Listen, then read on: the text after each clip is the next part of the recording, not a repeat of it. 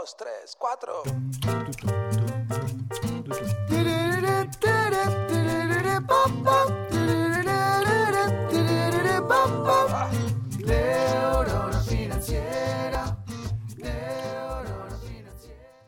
La semana pasada tirábamos algunas ideas que podemos realizar cuando nos llega dinero extra, tomando como ejemplo el medio aguinaldo que en Uruguay se cobra ahora en junio.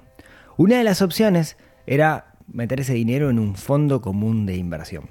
Pero, ¿qué es un fondo común de inversión? ¿Cómo funciona? ¿Cuáles son los riesgos implícitos que tiene? De todo eso vamos a estar hablando en este episodio con un invitado súper especial. Mi nombre es Rodrigo Álvarez y esto es el podcast de Neurona Financiera.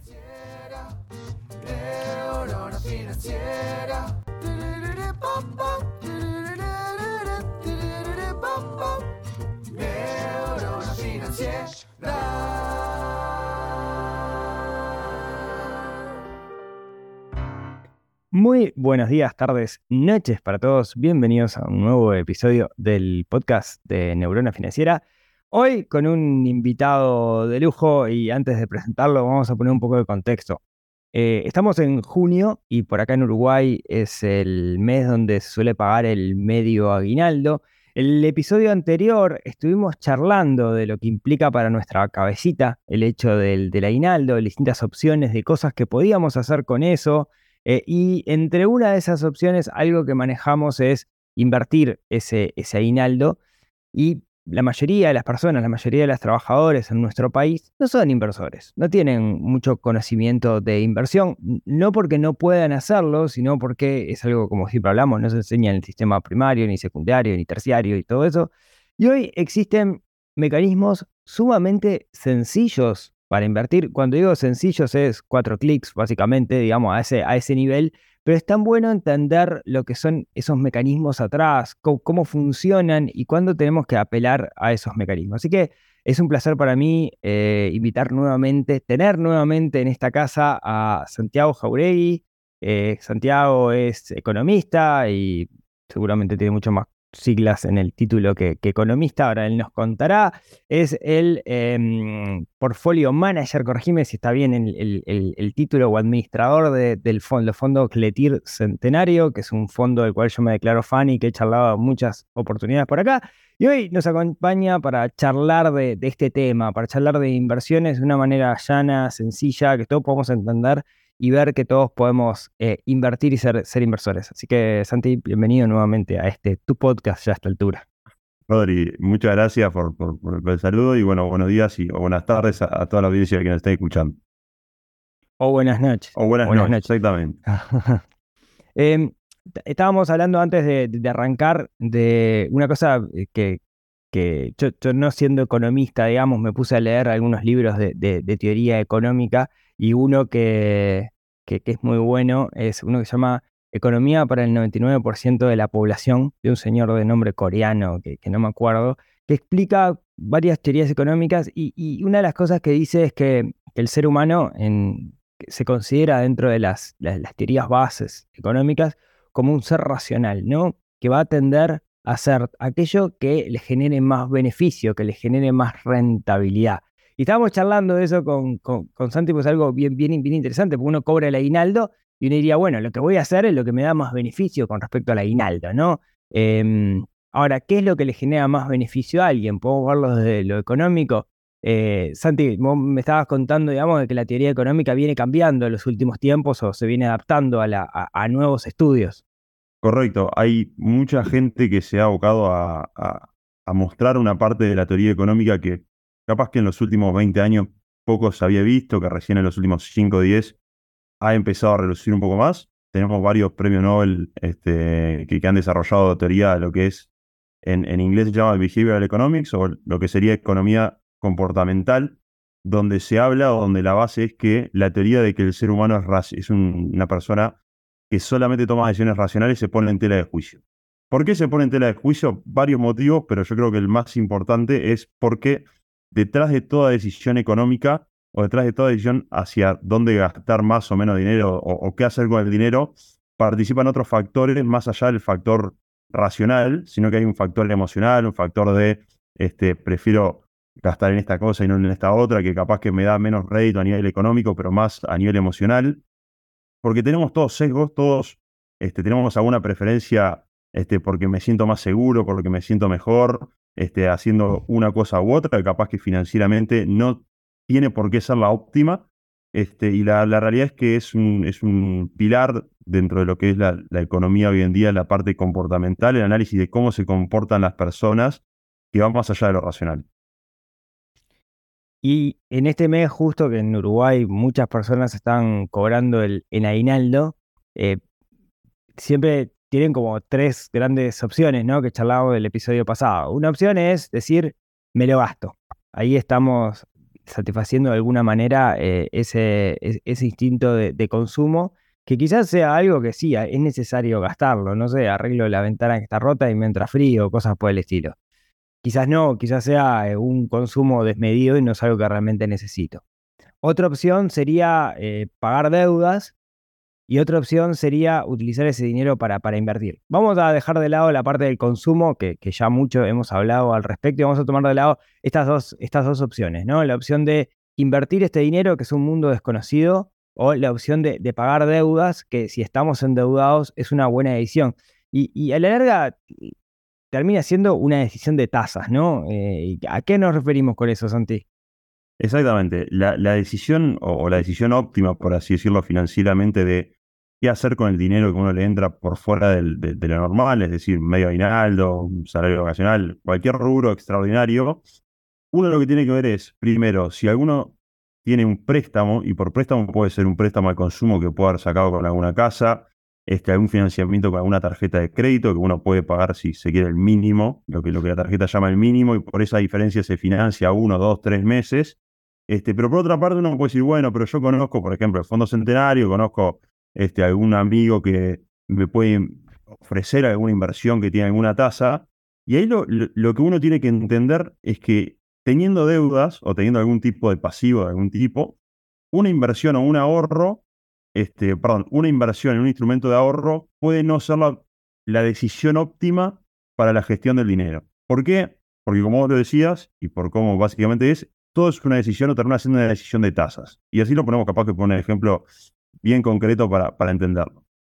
Si yo cobro este, mi medio aguinaldo y tengo una deuda a una tasa, este, hoy en día las tasas de los créditos al consumo o las tasas de las tarjetas suele ser bastante altas, si se quiere, este, sin embargo, yo decido por invertir mi plata en un instrumento del gobierno, en una letra, en un fondo, en, un bono del tesoro. El rendimiento de un bono del tesoro aproximadamente en pesos a un año está en torno al 11%. Todos los, rendimientos en pesos a corto plazo están entre el 10,90 y 11,5%. Ahora, si uno mira cuánto es la tasa efectiva anual de una de un crédito al consumo o de, o de, la financiación por tarjeta, estamos hablando que es más del triple de la tasa. Es decir, yo estoy pagando intereses equivalentes a una tasa capaz que del 40, del 50% anuales por tener plata adeudada con la tarjeta o con una casa de consumo, o capaz que más incluso por momentos, mientras que yo estaría por esta plata obteniendo, por hacer una inversión, capaz que un 10 o 11%. Entonces, como todo es un tema de tasas, en esos casos, ¿cuál sería la opción más o, la opción financieramente óptima sería comenzar a cancelar esos préstamos que uno, que uno sacó. ¿Por qué? Porque los intereses que, que tiene que pagar por ese préstamo suelen ser mayores a los intereses que uno cobra por hacer esa inversión. Básicamente es eh, así de sencillo. Eso nos deja un apunte que es qué buen negocio que es prestar plata. Es, una, es un negocio riesgoso, por eso, porque mucha gente no termina pagando, etcétera, etcétera. Entonces, por eso la tasa es una tasa tan alta. Y por otro lado, eh, un apunte que capaz que mucha gente no lo sabe y es cuando uno tiene el dinero en cash, en la mayoría de los créditos puede ir y cancelar el crédito de forma anticipada y eso va a tener, eh, digamos, va, vas a terminar la carga financiera va a ser menor porque uno está cancelando antes de tiempo, se lo tiene que permitir el propio crédito, pero es, usualmente es, negociable. Y es algo que muchas veces la gente no se da cuenta, ¿no? Capaz que hay alguien que, saca el préstamo en 12 cuotas cobra el aguinaldo, pero te va a venir la factura de ese crédito, lo mismo que te viene todos los meses, y no se te ocurre que puedes adelantar cuotas. Y hacerlo, eh, a la larga lo que terminas haciendo es que aquello que compraste te salga más barato. Entonces, ahí sí estamos hablando del ser racional, estamos hablando del ser que, toma la decisión de lo que es lo más eficiente para, para esa persona. Y, decíamos, bueno, la otra opción es la opción de invertir. Pero, ¿qué pasa? La, realidad es que la mayoría de los trabajadores, al menos en nuestro país, no tienen mucho conocimiento de inversiones, por algo que hemos hablado en muchas oportunidades. La inversión usualmente está asociada a alguien o que tiene mucho dinero o que trabaja en los mercados financieros o tiene cierto conocimiento específico. Y ahí es donde empiezan a aparecer paulatinamente eh, después de muchos años donde no hubo opciones para el inversor minorista, estos instrumentos que son los, fondos de inversión. Algo que realmente en Argentina es súper común, ¿no? Que le llaman los fondos comunes de inversión, pero son relativamente nuevos por acá, por, por este lado. Si tuvieras que definir, Santi, lo que es un fondo común de inversión, ¿cómo lo, definirías? Bien, perfecto. Antes, antes de arrancar con el tema de los fondos y, mezclando un poco lo que hablábamos del ser racional con el ser, eh, con el comportamiento no tan racional, ahí vemos cómo y, he tenido varios testimonios mismo de, amigos, de gente allegada a nivel familiar y demás, donde antes de pagar una deuda prefieren, y, citando, como tener la plata a la vista que la puedo ver y la puedo en la caja de ahorro. Y justamente eh, ahí, básicamente la conclusión que uno puede sacar es que no, no somos racionales, y no es que esté bien o mal ser o no ser racionales, sino es que las decisiones económicas eh, en, en, momentos, por momentos más, por momentos menos, se basan a veces más en temas racionales, de querer tener una, tasa, y a veces se basan más en la tranquilidad de uno, de decir, me siento tranquilo que en mi caja de ahorro haya una plata lo suficientemente razonable para imprevistos. Eso es algo súper eh, cotidiano de escuchar. Y después, yendo un poco a la, parte de qué es un fondo, si uno busca en Google, va a decir un fondo es un instrumento de inversión colectiva con un, con un objetivo en común, que capaz que es un poco este, complejo como entender o, una definición muy como abstracta.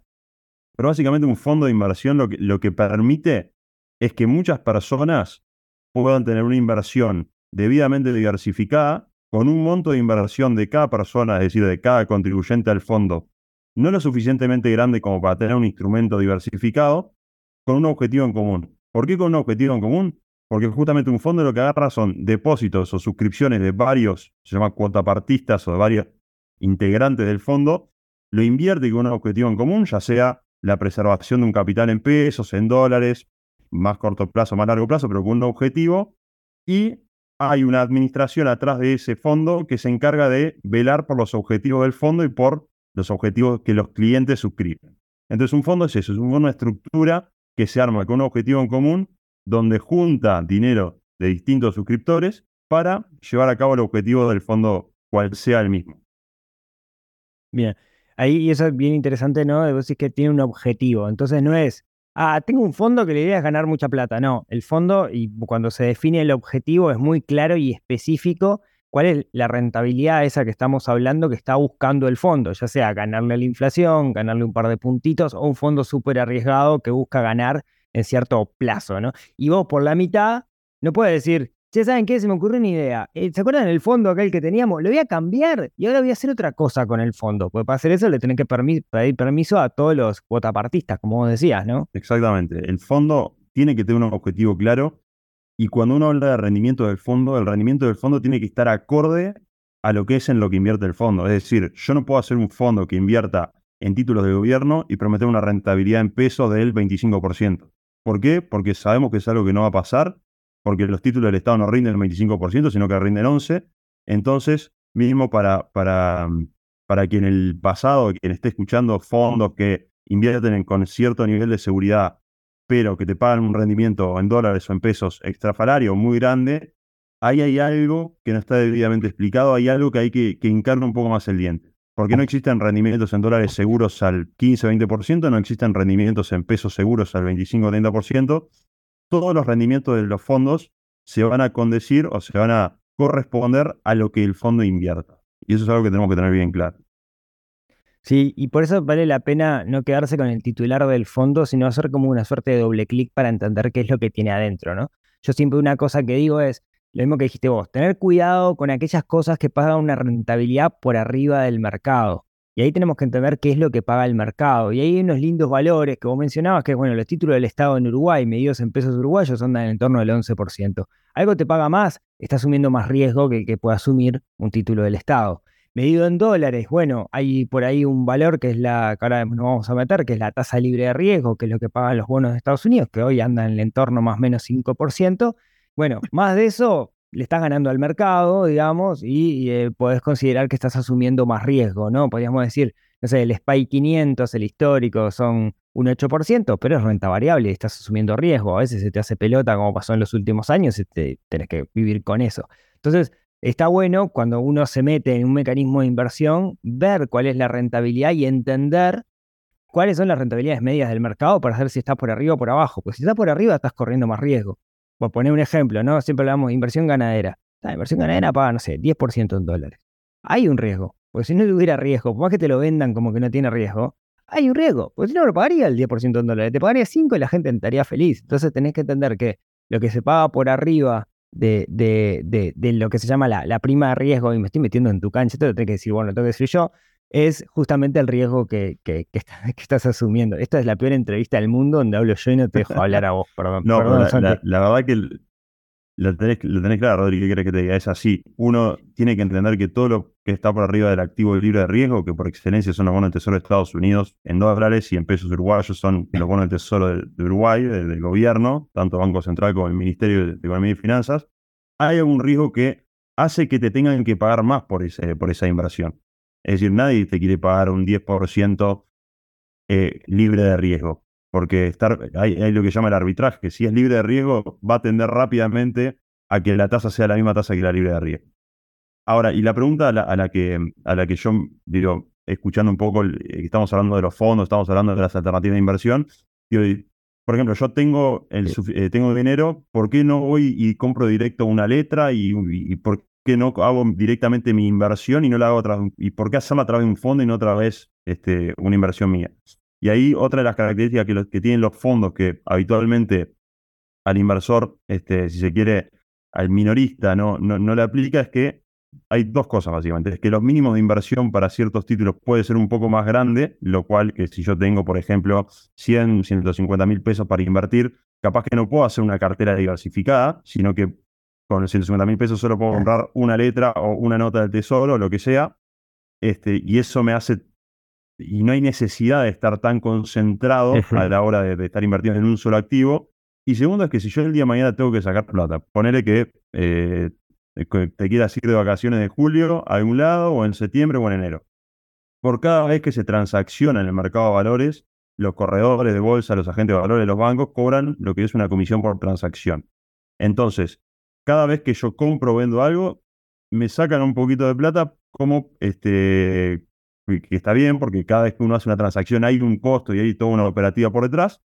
Este, pero el fondo justamente no cobra, el fondo centenario no cobra ninguna comisión por este, entrada o salida. Es decir, uno puede depositar cuantas veces quiera y pueda dinero y uno puede retirar cuantas veces pueda también, sin ningún costo asociado por entrar y salir. Por eso es que son como los dos motivos principales por los cuales uno estaría optando por un fondo. Después, inherente al fondo tenés figuras, es decir, un fondo está súper regulado, nos regula el Banco Central, tenemos una calificación de riesgo emitida por una de las tres calificadoras de riesgo más grandes del mundo, tenemos un asesor legal y un asesor fiscal que nos ayuda con todo lo que es el tratamiento normativo de, lo que invierte el fondo, y tenemos auditores. Entonces, además de estar accediendo al mercado de valores, uno lo está haciendo como de la forma más cuidada posible, es decir, de la forma más regulada y controlada posible, mitigando todo riesgo institucional, si se quiere. Este, al estar participando varias, varias instituciones reguladas por el Banco Central, digo,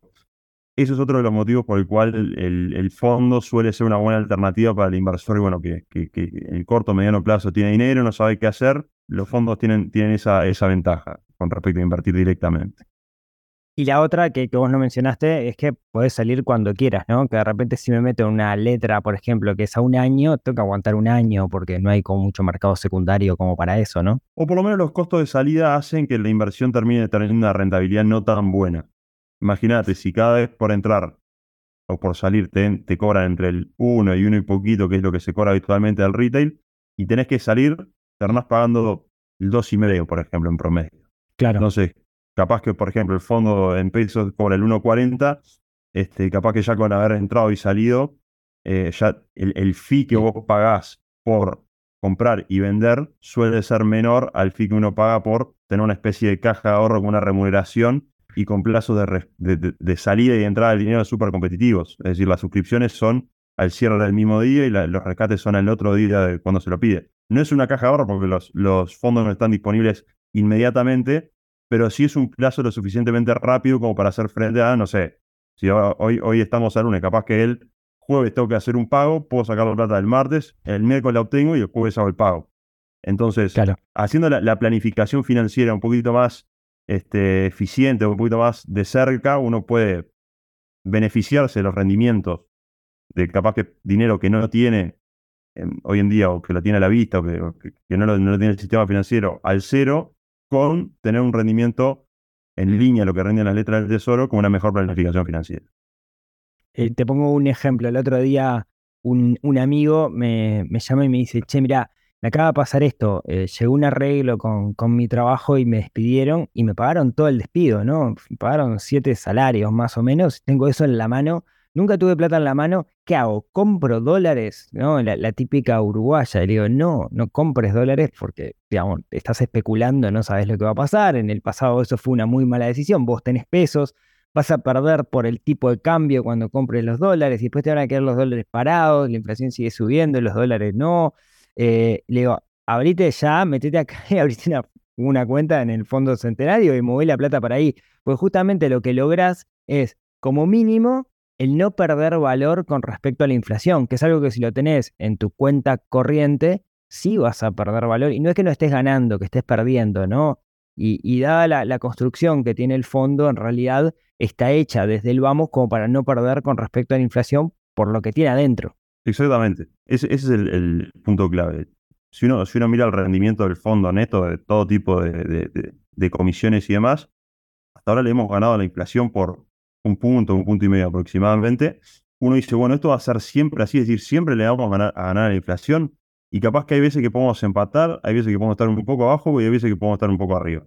Pero la realidad es que el promedio de la inflación de los últimos 15, 20 años en, nuestro país está entre el 7 y el 8%.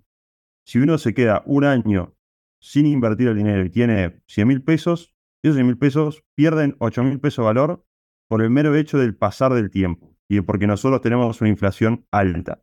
Entonces, uno, eh, o, el, típico ejercicio financiero que uno tiene plata a la vista y la invierte por un año versus la tiene al cero, en casos como el caso nuestro, y hoy, en día como hay inflación alta básicamente en todo el mundo, pasa a ser muy relevante. O sea, estamos hablando de que 100 mil pesos te dan, hoy en día más o menos, te dan 9 mil pesos al año este, en, lo que fue el Fondo Centenario en pesos y en lo que creemos que puede llegar a ser si toda la coyuntura este, económica más que nada local sigue como viene y un 9% en pesos, con, con una economía andando y con un nivel de inflación entre el 7 y el 8% que se pronostica que vaya a ser este año, estamos hablando de que por el simple hecho de invertir en el activo más seguro que hay en el mercado en pesos, vas a tener un, poder adquisitivo sobre esa plata un poco más alto.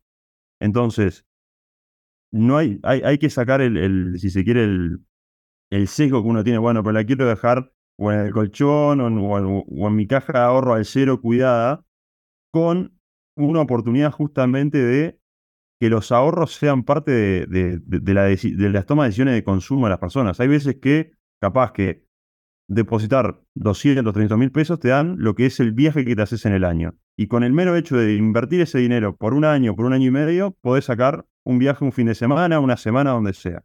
Este, eso, eso depende de las tasas, pero más, más o menos es lo que ha sido justamente el, fondo ayuda a como optimizar o hacer más eficiente lo que es la planificación nuestra. Es, un tema de... Si, metes la plata de aguinaldo, digamos, te la metes en tu cuenta corriente, volvemos a hablar de los sesgos, te la va a terminar gastando. Porque la ves ahí, te hace ruido y algo la vas a, la vas a gastar. Siempre Acá, Sí, siempre. Acá la, la sacás del circulante o sea, le estás poniendo un poco de fricción para gastarla, ¿no? Cuando vos le das fricción a las cosas, es más complicado gastarla. O sea, tenés que pedir por favor el rescate, pedir por favor no, pedir el rescate, si decís por favor está bien, pero no es que tengas que pedirlo por favor, necesito rescate de esto, te depositan la plata, si lo haces dentro del día hábil bancario es el día después, no sé qué, no sé cuánto. Está, cuesta, no es que estoy en el shopping y veo esa camiseta de gremio de Suárez y digo, pal, qué bien me quedaría a mí, no sé qué, no sé cuánto. No, no lo tenés, tenés que hacer algo. Y siempre el tener que hacer algo le agrega un pasito más de objeción y te ayuda a, fomentar e, ese concepto de, ahorro. Eh, igual es fácil sacarla, ¿no? Y para, con respecto a eso, eh, un, detalle que vos dijiste, eh, e, es el activo más seguro. Convengamos que para que esto deje de funcionar hay dos riesgos posibles. Uno es que Uruguay entre el default interno, ¿no? O sea, que no le pague a los tenedores internos de deuda que nunca pasó en la historia, si no me equivoco. Nunca, exactamente. Ah, Ahí. Y la otra es. Perdón, perdón, perdón. No, no, sí. Eh, ¿por, qué se le llama a la tasa libre de riesgo? ¿Por qué se le llama libre de riesgo? Es decir, ¿por qué los bonos del Tesoro de Estados Unidos son por excelencia la tasa libre de riesgo?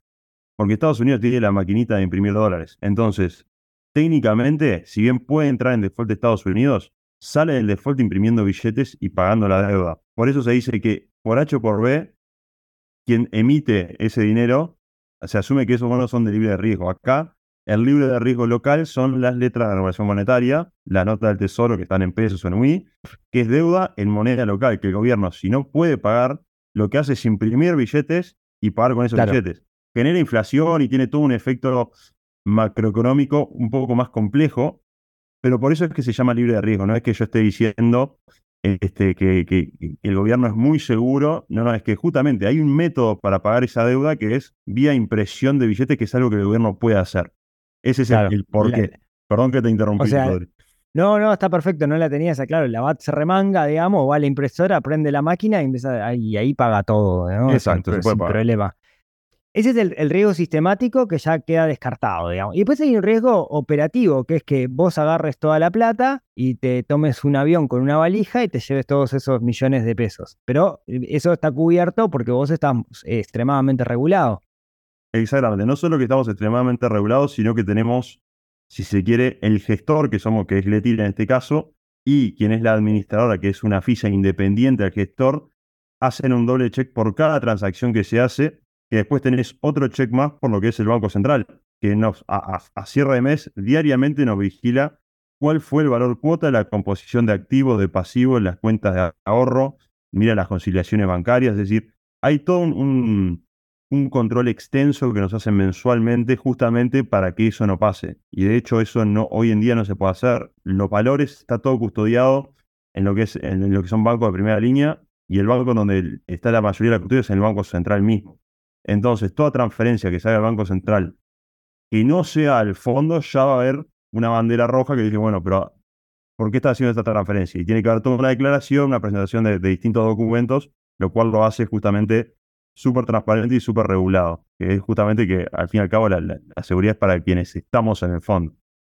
Claro, totalmente. Che, para, y, una de las cosas que cuando salió, el, que lo charlamos la última vez que estuvimos juntos, cuando charlábamos del Fondo Centenario, es buenísimo, es un instrumento en pesos, pero también está el que quiere de repente ahorrar en dólares o quiere invertir en dólares porque por H o por B eh, tiene dólares, le pagan en dólares, o por su objetivo de ahorro es algo en dólares, o porque se va a vivir afuera, etcétera. Y, ahí veníamos medio, medio tirados con, con, mecanismos como para minoristas, ¿no? Y, porque Uruguay no emite deuda eh, interna, ¿no? En, en, en, dólares, emite en pesos, justamente por lo que vos contabas, no tiene la maquinita de imprimir dólares, ¿no? Exactamente. Pero sin embargo, ustedes en los últimos tiempos agregaron la, la posibilidad de hacer un fondo centenario en, dólares. Contame un poquito de eso, que eso es como la gran novedad. Sí, en, ahora ya van creo que tres meses, salimos en febrero, casi tres meses y pico. El 16 de febrero lanzamos un fondo, el Fondo Centenario Gestión Dólares, con un objetivo bastante similar al objetivo del de pesos, que es básicamente rentabilizar los ahorros de corto y mediano plazo este, en dólares. Y justamente pensando en que, cuál es el perfil de, inversor retail local que vemos, es alguien que precisa tener este, los fondos en el corto plazo en caso de que lo solicite, que tiene un perfil de riesgo más bien conservador, si bien hay inversiones un poco más moderadas o, agresivas en otros activos. Esto está enfocado a ese perfil de cliente, el que tiene una caja de ahorro, el que tiene dólares porque recibió lo que sea, cualquier, cualquier este, ganancia, regalo, lo que sea, y no, no sabe qué hacer. Sumado a, a qué? Sumado a que las tasas en dólares, hoy y hasta hace, si se quiere, si uno se paraba en el 2021 o en el fin de 2020, estamos hablando que las tasas en dólares estaban al cero. Si vemos lo que fue toda la década de 2010 a 2020, la tasa en dólares estaba a cero. Pero ¿qué pasó? Empezó a haber inflación en Estados Unidos y para bajar la inflación lo que empezó a hacerse fue subir la tasa de interés para desestimular los canales de, transmisión de la inflación, que es que la gente no consuma tanto y que la gente decida por guardarla. Y eso enfríe un poco lo que son los, niveles de precio. Entonces hoy en día nos encontramos con una tasa de corto plazo en dólares de bonos estadounidenses al 5%, al 5,5%, un poquito más larga, capaz que baja hasta el 4, 4,5%, pero son, es una tasa del 4% que es más que atractiva para, para lo que es el inversor promedio. Y dijimos, bueno, agarremos esta necesidad que tenemos de gente que tiene perfiles, eh, un perfil de gasto futuro en dólares, porque todos tenemos, creo que o queremos hacer algún viaje, comprarnos alguna cosa, algún bien, capaz que hasta más con un bien durable, un inmueble, lo que sea. Y ahí el ahorro está bien que sean dólares porque son objetos que se indexan o que se o que cambian, sí con la unidad indexada, pero más cercano a, los dólares. Entonces, ahí lo que es la tesis de invertir en dólares va. Y por eso fue que sacamos este fondo en dólares. Es un fondo que invierte básicamente en instrumentos de, deuda del gobierno estadounidense. Se llaman Treasury Bills y Treasury Notes. Este, y cumple, es una especie de homólogo del de pesos, pero en dólares. Invierte en lo que se llama el activo libre de riesgo, pero en dólares. Los plazos de suscripción, o sea, de, de entrada y de rescate, son un día en ambos casos un, poco más tarde, la suscripción es T más uno, este, es decir, pongo hoy, mañana al cierre de mañana se me integra, y los rescates son T más dos, es decir, hoy lunes pido el dinero, al cierre del miércoles, al, inicio del jueves lo estoy teniendo, al cierre del miércoles se me está procesando. Entonces, vamos por esa vía, por, por generar fondos o crear una familia de fondos que primero sea accesible, que es algo que hoy en día escasea un poco y que a poco estamos fomentando, que sea seguro que tenga una estructura de control robusta, que sea lo, más fuerte posible para, para, que el inversor se sienta seguro al entrar al fondo y que en lo que invierte sea algo robusto también. No solo que la estructura, que la cáscara sea buena, sino que en lo que invierte sea lo más seguro que uno puede tener. Después, para invertir en ganado, para invertir en otros activos de más riesgo, tenemos otro tipo de inversiones, pero por lo menos queríamos acaparar para el inversor retail que tiene ese perfil este, más de, de, de inversión conservador, tener una alternativa a esa. Es un fondo que hoy en día está, como les decía, 100% en bono del Tesoro americano, que ha rendido en el entorno, esto neto de, comisiones, ha rendido en el entorno al 3, 3 y poco, y que por lo que están las tasas hoy en día tiene una perspectiva de que neto de IRPF, porque es un fondo que se le graba IRPF porque son inversiones en extranjero, pero neto de IRPF y neto de comisión, entendemos que al inversor le puede quedar entre 2,80 y 3,20 por cómo están las tasas hoy. Es una de tasas anuales. Para cualquiera que tenga dólares parados, es mucho mejor que cualquier otra cosa con el mismo nivel de seguridad que hay en el mercado. Exactamente. a nivel de seguridad no se puede ir más seguro porque estamos hablando de que es lo que se conoce financieramente como la tasa libre de riesgo y a nivel de plazos de, entrada y de salida, este, la, verdad que lo, hicimos bien finito para que sea lo más eficiente posible lo, que estamos un poquito metidos en este mundo de las, de inversiones, digamos, desde el principio de años, con, los aumentos paulatinos de las tasas en Estados Unidos, empezamos a ver con, cariño el tema de, los treasury de, Estados Unidos, porque es, eh, paga, una buena tasa. Y, la realidad, yo rasqué bastante y, los mínimos para entrar se hacían bastante, bastante altos, ¿no? O sea, yo podría, podía comprar, pero tenía que abrir de repente, no sé, cuenta en Pershing y te pedían 50 mil dólares para abrir una cuenta allá. Eh, y, ustedes, una de las cosas creo que, está bueno de esto es que el mínimo son mil dólares. Digo nada más, pero eh, comparado con. No es, mucho dinero para muchas personas, pero mil dólares para invertir en, un bono de Estados Unidos es, poco dinero en realidad para lo que suele ser el mundo de las inversiones. Y ahí creo que, patearon bastante la, mesa con respecto a, otros actores del, del mercado que en realidad tienen la vara como mucho más alta. Sí, es, uno de los, de los principales agregados que el fondo trajo. La realidad es que, que sea un fondo de inversión te da la ventaja que vos podés poner esos mínimos sin este, incurrir en costos gigantescos, porque de vuelta, hay varios cotapartistas.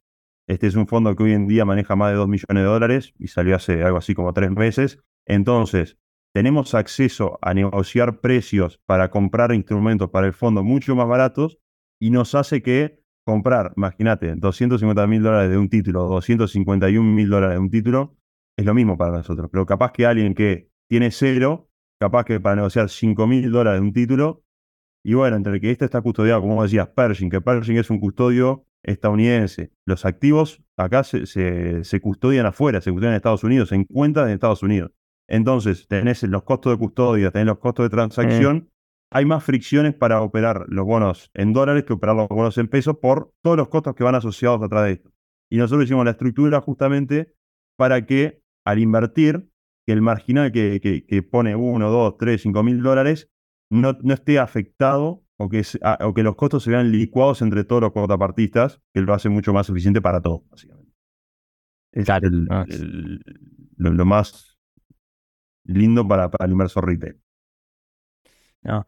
Che, eh, para lo que no hablamos fue del fondo en pesos. Esto se llama fondo centenario, como decíamos. El fondo en pesos también tiene un mínimo relativamente bajo, ¿no? Sí, el, gestión de liquidez pesos tiene un mínimo de 10.000 UI, que hoy en día son 60.000 pesos más o menos. Estamos hablando de 1.500 dólares para quien lo dejo en dólares.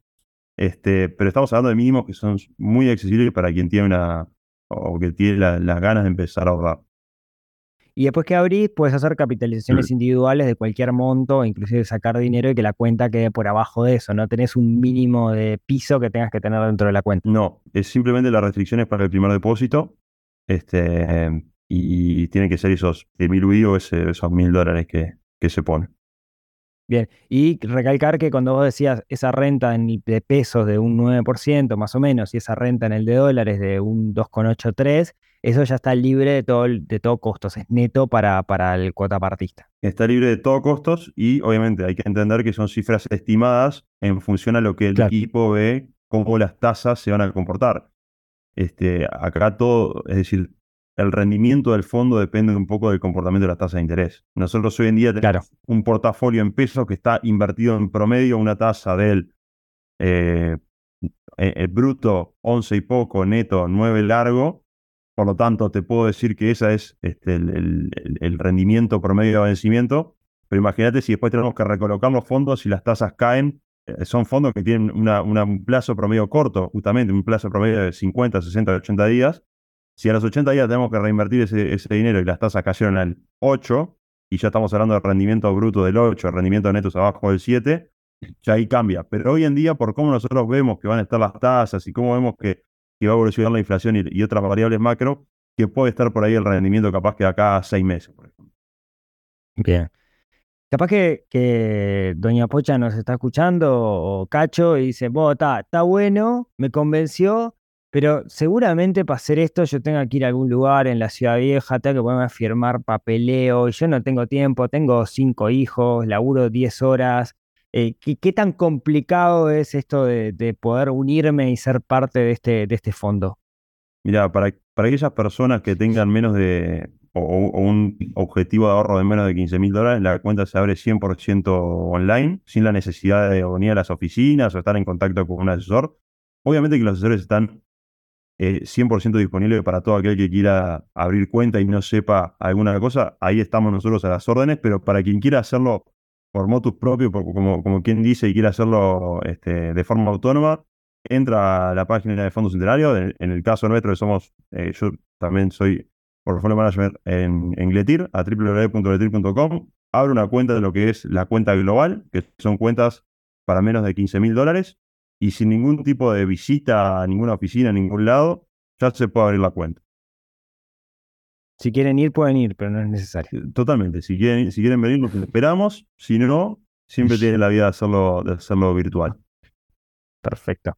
Engletir.com, ahí lo, lo, van a encontrar. Y también creo, si no me equivoco, que hay otros actores que también distribuyen este producto, algunos corredores de bolsa de plaza, creo que Gastón Bengoche y Banco Santander también, ¿no? Exactamente. Hoy en día tenemos un contrato de subdistribución exclusivo para bancos locales con el Banco Santander Después tenemos un contrato de subdistribución en corredores con dos corredores, Gastón Mengochea y Víctor Poli. Y con Poli, perfecto, espectacular. Bueno, Santi, no sé, creo que ojalá hayamos convencido a las personas que no se patinen el aguinaldo en cerveza y, pizza y que coloquen esa plata en, algo que les pueda ayudar a, hacer que sus ahorros crezcan. Eh, yo siempre digo lo mismo, invertir, la inversión más difícil, eh, en mi experiencia al menos, fue la primera. Yo que no vengo de este mundo, la primera inversión que hice fue como que la que más me costó, me costaba hacer el, giro bancario, no tenía que hacer un giro y siempre buscaba una excusa para ir al banco. Y, siempre digo que, me parece que una forma de sacarse el miedo es hacer que nuestra primera inversión sea un mecanismo seguro donde veamos el, el dinero crecer.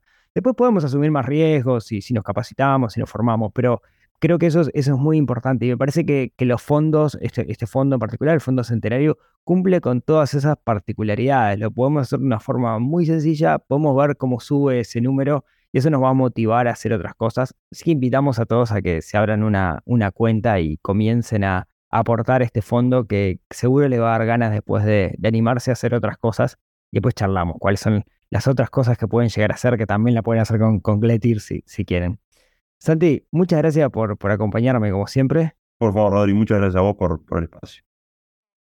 Y bueno, eh, como siempre, si tienen ganas, nos vemos, nos hablamos, nos escuchamos el próximo miércoles en otro episodio que ayude a despertar esa neurona financiera que tenemos un poquito dormida y que tenemos que sopapear para despertar para empezar a invertir, que como digo siempre, nos guste o no nos guste, todos deberíamos ser inversores. Les mando un abrazo y nos vemos la próxima semana. Chau, chau.